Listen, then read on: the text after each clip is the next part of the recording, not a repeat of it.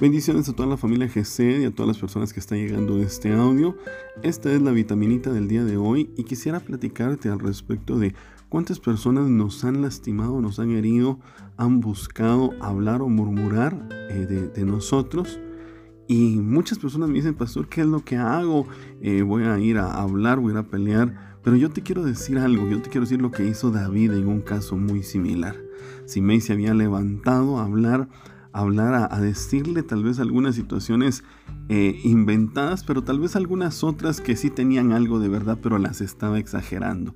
Le decía que era un hombre sanguinario, que, que esto era lo que el pago que Dios le estaba dando. ¿Y cuántas veces nosotros cuando estamos pasando un momento malo no se ha levantado alguien a hablar mal de nosotros, a, decirnos que por esa razón nos enfermamos, por esa razón eh, eh, fuimos lastimados, por esa razón nos perdimos tal vez un trabajo, qué sé yo, hermano, pero ¿sabe qué me, me llama la atención? ¿Qué es lo que dice David cuando le lo están acusando de esta manera.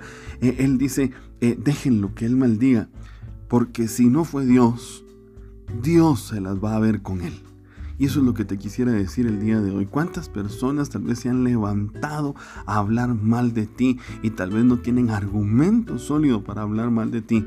Pero te digo algo, no te defiendas porque se va a levantar Dios a poder como lo dice en el Salmo 23, dice, aderezas mesa delante de mis angustiadores. Quiere decir que se va a levantar por ti, se va a levantar a defenderte y a cuidarte. Yo, yo declaro en el nombre de Jesús que toda palabra que ha salido en contra tuya hoy es cambiada y toda maldición que se había pronunciado en tu vida hoy se convertirá en bendición.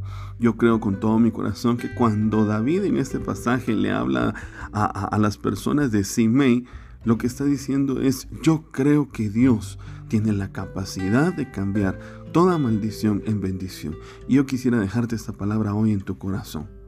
Quédate con la bendición. Quédate que, eh, con no defenderte, porque cuando tú no te defiendes, es Dios el que sale a defenderte. Y de esa manera verás la misericordia de Dios en tu vida. Te recuerdo mi número de WhatsApp para que te comuniques conmigo, más 502 5703 4660. Este es mi WhatsApp. Si me escribes te estaré enviando prédicas completamente gratis en audio y tendremos la oportunidad de poder compartir.